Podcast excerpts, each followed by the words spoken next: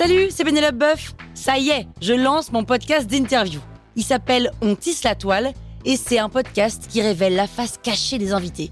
Et d'ailleurs, mes invités, ce sont des CEO et des célébrités comme Gad Elmaleh, Jean-Michel Apathy, My Better Self, Rose Eberstein, Mireille Dumas.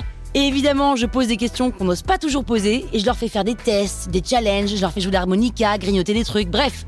Rendez-vous sur On tisse la toile pour découvrir une interview tous les lundis. Ciao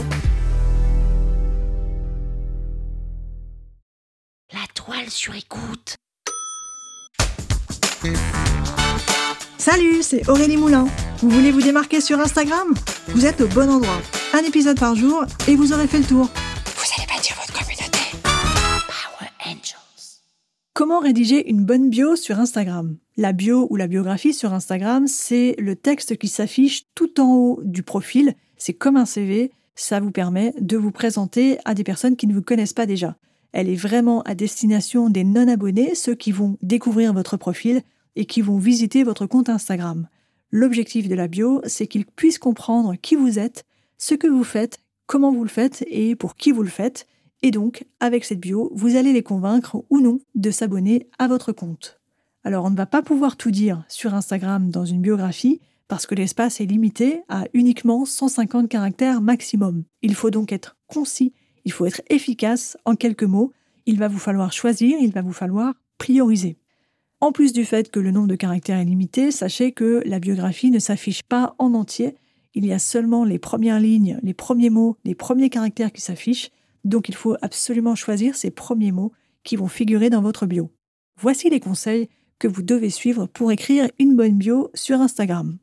Premièrement, mettez en avant le plus important dans la première ligne de cette biographie. C'est comme ça que vous allez vous assurer que tout le monde pourra lire cette chose la plus importante pour vous. Également dans cette même logique, ne faites pas de longues phrases, essayez d'être concis, d'être efficace, essayez de dire en quelques mots ce que vous voulez qu'on retienne de vous. Troisième conseil, soignez la présentation. Je vois trop de biographies mal écrites, avec pas de majuscules, pas d'accent. Essayez d'écrire en bon français, c'est quand même une première chose qu'on va lire de vous. Essayez de faire bonne impression déjà, rien qu'en lisant cette biographie.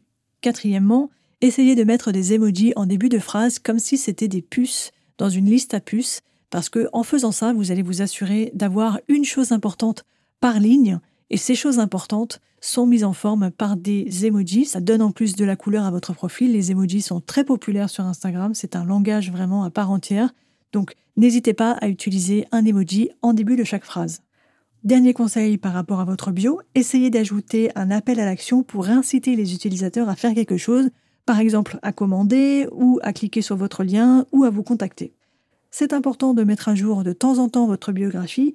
Vous pouvez mettre en avant votre actualité si en ce moment il se passe quelque chose, si euh, vous sortez une nouvelle collection, si vous avez une nouvelle collab ou si voilà, pour toute actualité, c'est un bon endroit pour communiquer et donc profiter de cette actualité pour mettre en avant cette information dans la biographie.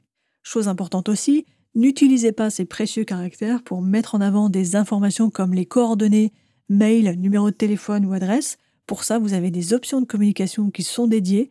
Ça sert à rien de répéter quelque chose qui est présent par ailleurs sur votre profil.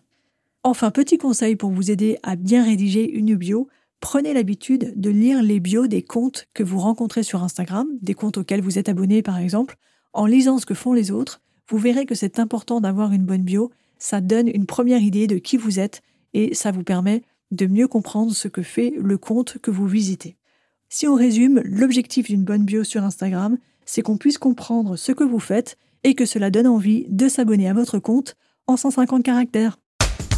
Power Angels, la toile sur écoute.